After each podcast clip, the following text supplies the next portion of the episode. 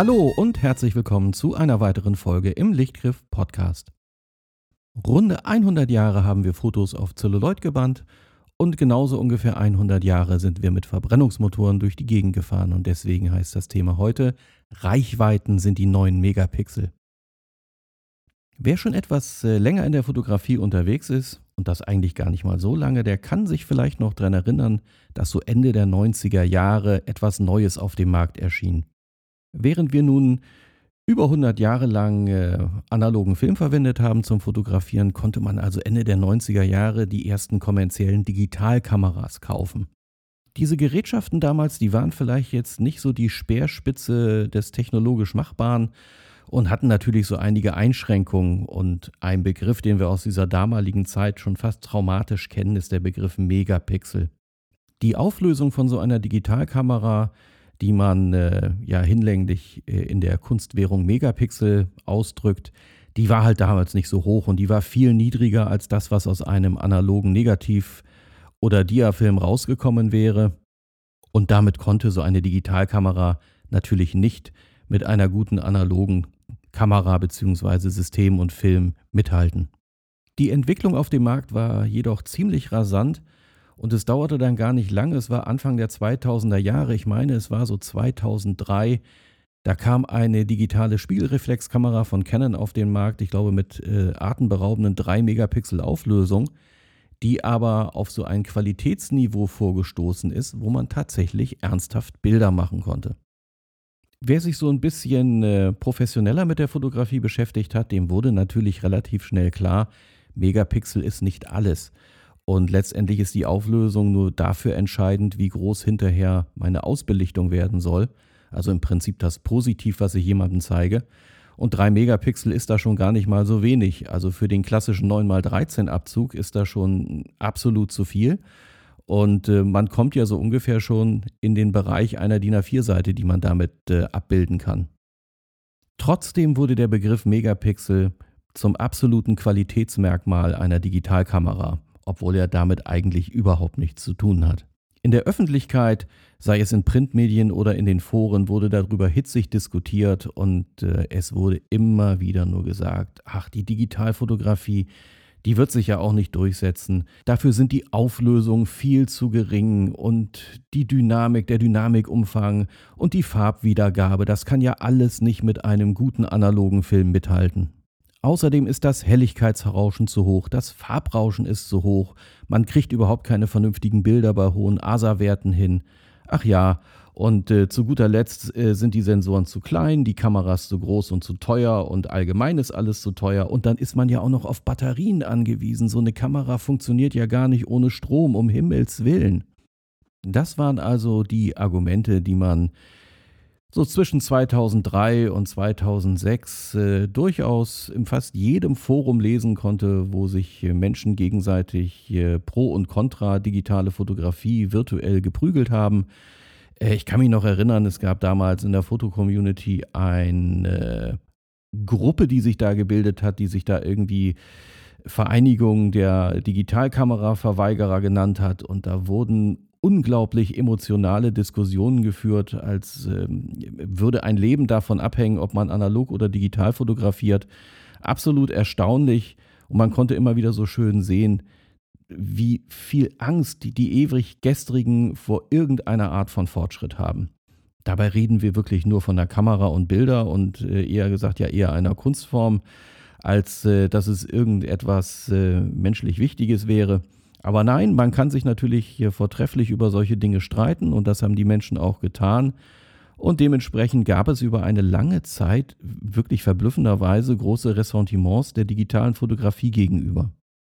Nun sind seit der digitalen Revolution eigentlich erst 20 Jahre vergangen und wenn man jetzt zurückblickt, dann kann man eigentlich nur noch drüber schmunzeln, ähm, was sich Leute damals gedacht haben, was das Böse an der digitalen Fotografie wäre oder vor allen Dingen, grundsätzlich in Frage gestellt haben, dass sich die äh, digitale Fotografie je durchsetzen würde. Und gerade mal 20 Jahre später sind wir eines mehr als Besseren belehrt. In der Fotografie hat sich also eine extrem große Transformation abgespielt. Und wenn wir uns heute angucken, was aus den großen Unternehmen der ehemaligen Fotoindustrie geworden ist, dann sehen wir hier, da hat es wirklich gewaltige Einschläge gegeben. Äh, eine Firma Kodak oder Aqua, das sind heute nur noch Schatten ihrer selbst, teilweise nur noch äh, leere Markennamen, die für China-Produkte verwendet werden. Aber die großen Zeiten, die sind absolut vorbei. An die erinnert sich noch nicht mal jemand mehr. Und das ist gerade mal 20 Jahre her. Der ganze Markt hat sich also tiefgreifend verändert. Die Transformation von der analogen Fotografie hin zur digitalen Fotografie ist abgeschlossen. Und die Gegner von damals fotografieren heute selbstverständlich mit ihrer Digitalkamera beziehungsweise mit dem Smartphone, was ja innerhalb dieser ganzen Geschichte ja nochmal eine Revolution für sich gewesen ist. Denn wer benutzt heute noch eine digitale Kompaktkamera? Dieses Genre ist ja nahezu ausgestorben. Wenn so Steine ins Rollen gekommen sind, dann kann man sie nicht mehr aufhalten. Und das ist bei ganz vielen Dingen, die als Innovation den Markt erobern, ebenso. Und das haben wir bei der äh, analogen Fotografie und der Übergang zur digitalen Fotografie ja wunderbar gesehen. Und wenn wir jetzt so aktuell in die heutige Zeit gucken, dann sehen wir, es läuft wieder eine Transformation und die läuft nach dem exakt gleichen Schema ab wie damals bei der analogen Fotografie. Das wundervolle Verschlussgeräusch einer Fett 1 ist dabei die perfekte Überleitung zu dem Thema, das E-Auto wird sich nie durchsetzen. So ein E-Auto hat nämlich ein Riesenproblem. Das hat definitiv zu wenig Megapixel. Oder Reichweite. Aber das, was äh, früher die Megapixel gewesen sind, ist heute dieses leidige und schon eigentlich nur noch amüsante Thema Reichweite. Also, man kann keine 1000 Kilometer am Stück ohne anzuhalten, ohne jegliche Pause einfach durchbrettern mit so einem E-Auto. Das ist absolute Katastrophe. Ne? Also völlig klar, dass sich sowas nie durchsetzen wird.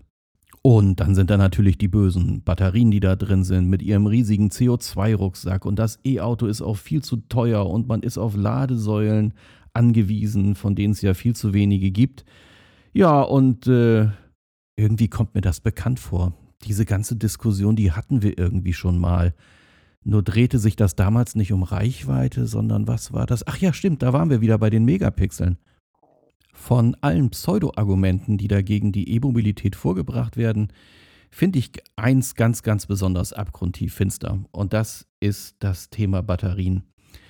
Da äh, fühlen sich Menschen berufen, gegen die Lithium-Ionen-Batterien in einem E-Auto zu wettern, die aber ihre Kommentare von ihrem Laptop, ihrem Tablet oder Handy ins Internet schreiben und sich vielleicht mal drüber Gedanken machen sollten, was für eine Batterietechnologie so ein Smartphone, Laptop oder Tablet antreibt oder auch den Akkuschrauber zu Hause oder welches Gerät auch immer, der Rasierapparat, dann äh, sollte einem bewusst werden, dass diese Technologie, die man da angreift und verteufelt, genau die ist, die einen schon seit vielen, vielen Jahren im Alltag begleitet und in Summe in viel, viel mehr digitalen Geräten zu finden ist als in den paar Elektroautos. Und wer die 1000 Kilometer Reichweite am Stück braucht, seien wir doch mal ehrlich, äh, der Durchschnittsdeutsche fährt am Tag ungefähr 40 Kilometer. Die meiste Zeit des Tages steht so ein Auto in der Gegend rum. Ich persönlich wüsste nicht, was ich äh, mit 1000 äh, Kilometer Reichweite am Stück anfangen sollte. Das habe ich auch noch nie getan, als wir noch Verbrenner gefahren sind und äh, hat sich für mich im Alltag auch als so unwesentlich herausgestellt. Es ist eigentlich das allergeringste Thema, was man bei der Elektromobilität hat. Und dann kommen wir vielleicht noch zu der Ladeinfrastruktur. Das ist ja auch immer wieder so ein schönes Thema. Es ist einfach ein Punkt, der einem bewusst werden muss und der kommt, wenn man so ein äh, Elektroauto länger fährt. Ich kann ja an jeder Steckdose aufladen. Und äh, andersrum betrachtet habe ich plötzlich eine Auswahl aus Millionen von Steckdosen, sei es in meinem Umfeld zu Hause oder irgendwo unterwegs. Und die äh, Ladeinfrastruktur ist aktuell gar nicht mal so schlecht ausgebaut. Ehrlich gesagt, ist sogar ziemlich gut. Und das Thema hat sich in diesen paar Jahren, wo jetzt E-Mobilität weiterentwickelt wird, eigentlich komplett erledigt. Es hat nur noch nicht wirklich jeder begriffen. Viel schlimmer noch ist ehrlich gesagt die Tatsache, ich persönlich hätte keine Lust mehr, von einer Tankstelle abhängig zu sein. Mir ist es damals immer so gegangen, wenn ich von der Arbeit kam und irgendwie festgestellt habe, der Tank ist leer, dann habe ich das gemacht, was alle anderen auch gemacht haben, weil abends der Sprit billiger ist als morgens. Ich stelle mich in eine riesige Schlange an, den, an einen von den zwei Tankstellen, die zwischen meiner Arbeitsstelle und meinem Zuhause sind, warte da ungefähr eine halbe Stunde, bis ich überhaupt in der Schlange dran bin, um an die Zapfsäule zu kommen, stelle mich dann in eine Kassenschlange und wenn ich Glück habe, dann bin ich vielleicht so ja, 35, 40 Minuten später wieder runter von der Tankstelle.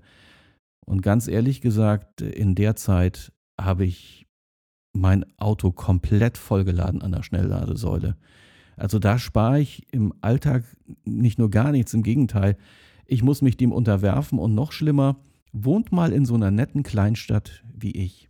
Dann ist ab 22 Uhr jede Tankstelle geschlossen. Wenn ihr also mal nachts Kraftstoff brauchen solltet, weil zufällig der Tank leer ist, dann habt ihr mit dem Verbrenner Pech gehabt. Absolutes Pech. Steckdosen sind hier immer zur Verfügung. Die Ladesäulen funktionieren 24 Stunden am Tag. Da muss ich mich nicht anstellen und betteln.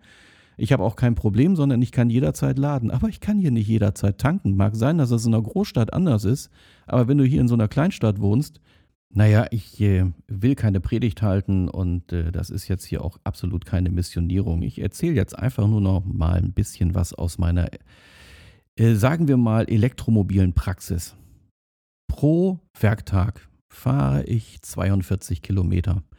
Und wenn man es mal so betrachtet, ist jegliche Form von Batterie, die man heutzutage in so einem E-Auto findet, mehr als groß genug, um diese kurze Strecke zu bewältigen. Und darüber hinaus fahre ich auch eigentlich gar nicht mal so viel. Ab und zu mal im Jahr eine größere Strecke, wenn es in Urlaub geht oder vielleicht mal ein netter Trip nach Berlin. Das ist ja auch ein bisschen weiter weg von mir. Aber das war es dann schon. Und im Alltag, ja, also ich sag's mal so, wenn so ein Auto 100 Megapixel hätte, also äh, 100 Kilometer Reichweite, dann würde das für mich im Alltag schon mehr als ausreichen. Ich habe auch das Glück, dass ich bei mir zu Hause laden kann. Ähm, das ist natürlich ein kleiner Luxus im Vergleich äh, zu jemandem, der jetzt irgendwo in einer Großstadt äh, so mittendrin wohnt und dann eben auf eine öffentliche Ladesäule angewiesen wäre. Nun gut, aber das ist bei mir halt ein bisschen anders. Und mit dieser Erkenntnis zusammen, dass ich ja nicht sonderlich weit fahre, habe ich mich vor einigen Jahren dann dafür entschieden, ein Elektroauto anzuschaffen. Genauer gesagt, es ist ein E-Golf, also ein Golf 7 komplett in elektrisch. Und der hat eine unglaublich kleine Batterie. Also für heutige Verhältnisse mittlerweile, also es hat sich ja rasant weiterentwickelt, die Batteriekapazitäten. Äh, aber mit 31,5 netto Kilowattstunden Kapazität, ja, da ist halt die äh, Reichweite äh, begrenzt. Also quasi das Auto hat äh, laut WLTP eine Megapixelanzahl von 230 Kilometern. Ach, sorry, äh, Reichweite meine ich natürlich. Und das kommt in der Praxis auch so ungefähr hin. Klar kann man im Sommer weiterfahren und im Winter ein bisschen weniger, aber so grob über dem Daumen gepeilt passt das äh, ziemlich genau. Und damit ist das immer noch deutlich mehr, als ich pro Tag fahren muss. Was einem als Elektroautofahrer nach so einer gewissen Zeit der Eingewöhnung und Praxis auffällt, ist, dass du ja eigentlich an jeder Steckdose laden kannst.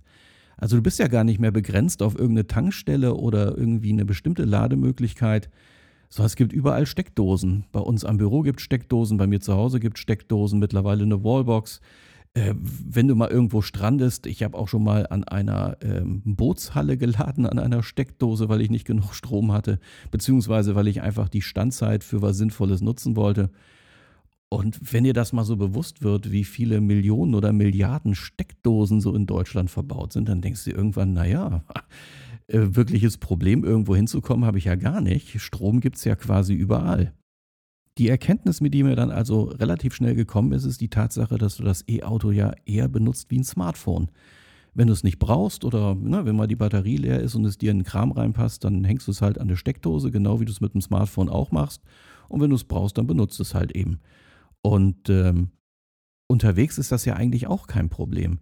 Denn äh, so wahnsinnig lange ist so eine Ladezeit nicht. Und äh, mit einer einigermaßen brauchbaren Taktik äh, merkt man das in der Praxis nicht wirklich klar.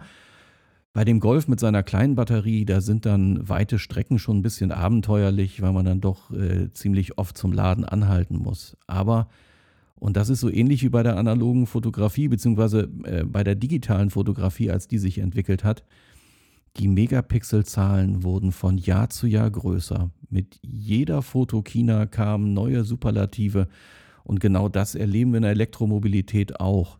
Wir sind dann irgendwann auch mit unserem Verbrennerkombi umgestiegen, vor jetzt knapp zwei Jahren, auch auf ein Elektroauto, quasi als Familien-Elektroauto. Und das hat eine so große Batterie und Reichweite, dass mir das in der Praxis gar nicht mehr auffällt, dass das nachteilig sein könnte. Weil die Etappen, die ich früher mit dem Verbrenner gefahren bin, so von, sagen wir mal, 300, 400 Kilometern am Stück und dann eine Pause machen, das klappt mit dem Elektroauto ganz genauso. Völlig genauso in der gleichen Zeit. Und da machen wir halt eine Pause und dann wird auch mal was gegessen und sich bewegt. Und in der Zwischenzeit lädt das Auto, aber da muss ich ja gar nicht dabei sein. Ich stehe ja eben nicht an der Tankstelle. Ich fahre in so eine Ladesäule rein, stecke das Ding dran und dann gehe ich meiner Wege und mache, was ich machen möchte. Und in der Zwischenzeit, wenn es mich so überhaupt nicht stört, lädt das Auto wieder auf. Das ist eigentlich absolut fantastisch. Das elektrische Fahren ist damit für uns völlige Normalität geworden. Da denken wir auch gar nicht mehr drüber nach. Das ist einfach nur ein Auto. Ähm, wir fahren von A nach B es fährt zufällig irgendwie elektrisch dabei und ist dabei schön leise und äh, hat eine kernige Beschleunigung. Aber es ist einfach nur ein Auto. Okay, jetzt muss ich schon dazu sagen, ja, wenn du dein Leben lang Verbrenner gewohnt warst und äh, erlebst die Beschleunigung und Performance von so einem Elektroauto, ich bin ja jetzt wirklich kein Autonah, aber das ist einfach schon wesentlich cooler, mit dem E-Auto durch die Gegend zu fahren, als mit so einem Verbrenner. Also tut mir leid, ich will niemand zu nahe treten, aber so ein Verbrenner zieht ja einfach keinen Hering vom Teller. Das ist, also, wenn du dann irgendwann mal wieder umsteigst, ja, lassen wir das lieber, aber es ist schon, ja, es ist schon eher drollig und äh, ich vermisse das kein bisschen. Für mich hat das E-Auto also definitiv eher Freiheiten gebracht als irgendwelche Einschränkungen. Und das hängt allein schon damit zusammen, ähm, wenn die Sonne schön scheint und unsere Solarmodule ordentlich Strom erzeugen, dann kann ich den Strom dafür nutzen, um das Auto aufzuladen, um dann so eine Arbeitswoche, wenn ich Glück habe, ja, komplett auf Sonnenstrom zu bestreiten. Und da stellt sich so die Frage, ging das eigentlich mit dem Verbrenner? Äh, kann man zu Hause selber Kraftstoff produzieren? Ich glaube, das war gar nicht so möglich. Und eine Tankstelle zu Hause hatte man ja irgendwie auch in der Regel nicht. Ja, also da sieht man schon, ähm, in der Verbrennerwelt bist du dann doch eingeschränkt und eben in einer ganz großen Abhängigkeit. Und äh, in dieser elektrischen Welt, ja, da kannst du dich von solchen Abhängigkeiten völlig befreien. Also ich, ich kann ja quasi meine Bewegungsenergie zu Hause erzeugen. Das kannst du halt in der Verbrennerwelt ja nicht tun. Für mich aber noch ein Riesenthema ist halt die Effizienz. Ähm, so ein E-Auto oder der E-Antrieb setzt ja weit über 90 Prozent der eingesetzten Energie in Bewegungsenergie um. Beim Verbrenner haben wir es halt mit einem Wirkungsgrad zu tun, der in dem normalen Drehzahlband, mit dem man so unterwegs ist, ja nur bei runden 20 Prozent liegt. Das heißt, von äh, 10 Litern Kraftstoff, die ich einsetze, gehen 2 Liter in Bewegungsenergie über und äh, 8 Liter gehen einfach als ungenutzte Wärme verloren. Und das ist konzeptionell einfach absoluter Unsinn. Wir können das mal kurz vergleichen. Ähm, E-Golf mit Verbrennergolf.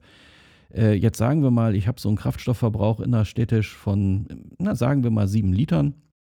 Ähm, dann bedeutet das bei einem Heizwert von circa 10 Kilowattstunden pro Liter Sprit bräuchte mein Verbrenner-Pkw 70 Kilowattstunden Energie, um sich fortzubewegen.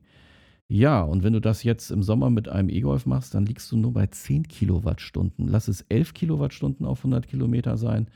Das heißt, ich brauche so runde 60 Kilowattstunden weniger Energie, um mich durch die Gegend zu bewegen. Und ich denke, da braucht man nicht mehr lange drüber nachdenken. Wirklich effizient und sinnhaftig äh, ist das Kraftstoffverbrennen nicht. Naja, und wenn wir bei dem Thema sind, es ist halt eben so, wirklich sauber ist ein Verbrenner nicht. Ich weiß, es gibt Menschen, die klammern sich in einem völligen Irrglauben daran, dass ein moderner Verbrenner-Pkw wirklich sauber ist. Nein, das ist er natürlich nicht. Natürlich kommen da Schadstoffe hinten raus, jede Menge Oxidationsprodukte. Es ist ja nicht nur das Kohlendioxid, sondern auch das Kohlenmonoxid und die Stickoxide und Schwefeloxide und alles mögliche andere von dem Feinstaub mal abgesehen. Ähm, es ist also nicht so, dass äh, nur weil ein Katalysator im Auto verbaut ist, das Ding dann wirklich sauber ist, sondern es erzeugt permanent Emissionen, die wir als Menschen nicht gebrauchen können. Was sich äh, in Summe jetzt aber über die Jahre des elektrischen Fahrens gezeigt hat, es ist überhaupt keine Einschränkung und ähm, es fällt einem irgendwann wirklich nicht mehr auf, dass der Antrieb äh, nicht mehr mit fossilen Kraftstoffen funktioniert. Und dann kommt halt noch so ein Punkt, ähm, der mich jetzt halt auch letztendlich völlig überzeugt hat bei der Geschichte. Das ist der Wartungsaufwand, der einfach nicht da ist. Ähm, ich habe jetzt in vier Jahren noch nicht einmal irgendwie Bremsen warten müssen oder Öl oder Zündkerzen oder was dann auch immer so kommt. Ich hatte eigentlich mit unseren beiden PKWs jedes Jahr eigentlich Werkstattrechnungen, vor allen Dingen, ja, wir fahren die Autos dann ja auch ein bisschen länger, aber man konnte eigentlich immer so sagen, ähm, pro Auto so ja an die 2000 Euro jedes Jahr an zusätzlichen Kosten durch Wartung, Verschleiß, irgendwelche Reparaturen, seien sie planmäßig oder außerplanmäßig. Und das summiert sich alles zusammen. Und das ist mit den Elektroautos komplett weggefallen. Die gibt es gar nicht mehr. Das ist eine Inspektion bei dem E-Golf, das sind 90 Euro. Das war's. Mehr kommt da nicht. Das, das, das teuerste noch bei der ganzen Geschichte ist, wenn ich mir neue Scheibenwischer gönne. Aber diese ganzen Wartungsarbeiten und Kosten für Öl und was so da dranhängt und wenn das Auto dann älter wird und mal irgendein Teil außer der Reihe kaputt geht äh, an diesem ganzen Antriebssystem, das hast du beim Elektroauto nicht. Das ist, das ist schon wirklich faszinierend. Unser E-Golf, der ist jetzt äh, vier Jahre alt und hat äh, 60.000 Kilometer hinter sich gebracht. Und da ja immer so gerne danach gefragt wird, ja, der Akku und wenn der kaputt geht und verschleißt. Und es gibt ja sogar Menschen, die behaupten, nach fünf Jahren müsste man so einen Akku wegschmeißen. Nein, es ist absoluter Blödsinn. Nach den 60.000 Kilometern, die wir jetzt mit dem Akku zurückgelegt haben, hat er eigentlich noch seine gleiche Kapazität wie am Anfang. Da ist spürbar nichts weggegangen. Also messen kann ich in, im Alltag an Megapixel-Reichweite absolut gar nichts. Das ist noch so wie am ersten Tag. Ich glaube, der State of Health, wie er sich so schön nennt, wurde mal nachgemessen. Der liegt jetzt bei 97 Prozent der Ursprungskapazität. Das ist also immer noch, wenn ich das jetzt hochrechne, weiß ich nicht, wie viele Millionen Kilometer ich fahren müsste, um den Akku platt zu kriegen. Äh, ich werde das wahrscheinlich eher nicht erleben, beziehungsweise so lange werden wir das Auto nicht haben. Aber ich denke, dieses ganze Thema Lebensdauer von so einer Batterie, das kann man eigentlich vergessen. Außerdem gibt es mittlerweile genug Beispiele ähm, und Erfahrungsberichte, dass so eine Batterie bei normaler Pflege eigentlich ein Auto bei weitem überlebt. Die E-Mobilität entwickelt sich ja jetzt eigentlich kommerziell erst wirklich so seit ungefähr zehn Jahren. Das war nämlich das Jahr 2013, da erschien äh, das Tesla Model S in Deutschland. Man konnte den E-Golf in seiner ersten Version kaufen, BMW i3S und andere. Und ähm, in dieser Zeit, in diesen nur zehn Jahren, hat sich irrsinnig viel getan. Selbst vor zehn Jahren konnte man sich noch nicht vorstellen, dass es völlig normal ist, heutzutage eine Sommerreichweite von 700 Kilometern hinzulegen. Da habt ihr jetzt richtig gehört, mit unserem Großen können wir im Sommer, im Alltag äh, bis zu 700 Kilometer am Stück zurücklegen. Das macht schon wirklich keinen Spaß mehr, so lange im Auto zu sitzen. Äh, für mich im Alltag bedeutet das, dass ich vielleicht einmal im Monat äh, das Auto auflade. Ähm, dementsprechend selten gucke ich noch auf sowas wie eine Megapixel- bzw. Reichweitenanzeige. Ähm, das hat sich im Prinzip alles wieder so eingependelt, wie es früher beim Verbrenner mal gewesen ist. Deswegen ist auch dieser Punkt des Megapixel-Zählens in der E-Mobilität überschritten und vorbei. Das ist so ähnlich wie in der analogen Fotografie oder digitalen Fotografie. Wir haben diesen Punkt überschritten. Ähm, noch nicht alle wollen das wirklich wahrhaben, aber die Industrie hat es begriffen. Und wenn man sich anguckt, was die Automobilindustrie gerade macht und worauf sie rein investiert, dann sollte einem langsam wirklich klar werden, die Tage des Verbrenners sind gezählt weil der Markt ihn nicht mehr nachfragt. Ob da ein Einzelner sich dran klammert, interessiert irgendwann niemanden mehr. Und das wird genauso sein wie der Übergang von der analogen zur digitalen Fotografie. Die Tage des analogen Autofahrens sozusagen, die sind gezählt. In 20 Jahren von heute an gesehen wird sich niemand mehr irgendwie drüber unterhalten, was mit Reichweite oder Megapixeln ist. Und dann dürfen wir nicht vergessen, es wächst auch eine junge Generation nach, die wird sich äh, gar nicht mehr für den Verbrenner interessieren. Unsere Kinder sind da längst auch irgendwie dem entwachsen. Generation Smartphone wird wie selbstverständlich elektrisch fahren. Ob wir in Anführungsstrichen Alten das gut finden oder nicht, das wird dann niemanden mehr interessieren. Die analoge Fotografie, die gibt es ja heute noch. Und die hat auch in den letzten Jahren ein erstaunliches Comeback hingelegt. Zwar jetzt nicht in einer großen Breite und Masse, aber so als Kunstform hat sie sich doch quasi wieder zurück etabliert. Und da könnte man sich jetzt die Frage stellen, okay, wird das vielleicht mit der Verbrennermobilität auch so passieren? Tja, die Frage wäre jetzt, warum nicht? Allerdings, ich glaube, in Zukunft wird das echt schwierig werden, weil äh, eine ganze Industrie heutzutage davon lebt, Kraftstoffe und Öle und all dieses Zeug so herzustellen in großen Mengen. Und ähm, wir merken ja jetzt schon, dass die Zahl von Tankstellen immer weniger wird und auch gar keine mehr großartig neu gebaut werden, weil das eben nicht mehr in den großen Plan der Zukunft passt. Ja, und da stellt sich dann halt die Frage, wo kriege ich vielleicht dann in 20 Jahren meinen Kraftstoff her? Klar, zum Oldtimer-Fahren ist das dann sicherlich eine ganz tolle Geschichte, nur ich fürchte einfach mal, wir werden uns dann wahrscheinlich wieder in so eine Zeit zurückentwickeln, wie vor über 100 Jahren mal, als man den Kraftstoff noch ganz exotisch in einer Apotheke gekauft hat. Ähm, zumindest so ähnlich wird es dann wahrscheinlich laufen. Ja, die Frage ist dann, äh, ob sich dann noch ein Markt etablieren wird, der sich um äh, diese Verbrennertechnik kümmert. Gut, das muss jetzt nicht in 20 Jahren sein, aber wenn man dann, dann noch ein paar Jahre oben drauf legt, glaube ich, dann wird es schon schwierig, so einen Verbrenner am Leben zu erhalten, wenn es dann schlicht und einfach nichts gibt, mit dem man ihn betreiben könnte. Ob sich sowas wie äh, E-Fuels jemals durchsetzen wird, muss man dann halt mal abwarten. Letztendlich braucht man da ja sehr viel Energie für, um sie herzustellen. Das heißt, in der Zwischenzeit ähm, hätte man äh, fünf Elektroautos schon die gleiche Strecke fahren lassen können, ähm, die man braucht, um überhaupt den Kraftstoff daherzustellen, so ein E-Fuel. Aber das muss man dann zeigen. Verteufeln würde ich es jetzt sowieso erstmal generell nicht. Ähm, auf der anderen Seite, ob ich das Auto jetzt mit E-Fuels betreibe oder mit normalem Kraftstoff, die Emissionen, die da hinten rauskommen, sind ja auch wieder die gleichen. Also so wirklich sinnhaftig ist das alles nicht. Aber sei es jetzt dem einen oder anderen Oldtimer-Fahrer gegönnt, wenn er mit seinem Oldtimer natürlich die Gegend fahren kann. Ist dann vielleicht tatsächlich so wie mit der analogen Fotografie, äh, wo man dann froh ist, dass es noch ein paar Unternehmen aus der Branche geschafft haben, die einem Chemie und Filme zur Verfügung stellen. Aber in der großen Masse, glaube ich, äh, werden wir Verbrenner dann äh, nicht mehr sehen. Da gehen wir dann später mal ins Museum und können unseren Enkelkindern zeigen, was wir der Umwelt mal angetan haben. Aber vielleicht soll das auch alles so sein. Ich äh, schilder auch nur meine persönliche Meinung dazu. Äh, ich gönne jedem seinen Verbrenner. Ich will auch niemanden missionieren. Und äh, ähm, genauso wenig, wie ich mich seinerzeit an einer Megapixel-Diskussion beteiligt habe, äh, möchte ich das irgendwie äh, mit dem Pro und Contra für Verbrenner oder Elektroautos tun. Ich wollte nur mal aus meiner Sicht so darstellen, wie sich das Ganze so für mich verhält. Für mich funktioniert Elektromobilität im Alltag einfach perfekt und ohne jede Probleme. Und ich persönlich kann mir auch wirklich nicht mehr vorstellen, dann nochmal hin zurückzuwechseln, also zu der Verbrennermobilität. Das möchte ich einfach nicht mehr. Das elektrische Fahren, das ist so schön leise und ich bin so unabhängig von Tankstellen und es passt einfach in meinen Alltag. Dadurch, dass ich es wie ein Smartphone benutzen kann, passt das für mich deutlich besser.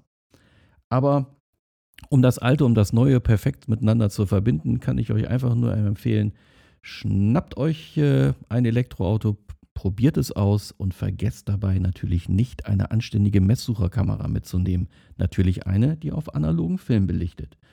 Und in diesem Sinne, vielen Dank fürs Zuhören. Ich wünsche euch immer gutes Licht und einen leeren Film in der Tasche und vielleicht sehen wir uns mal an einer Ladesäule.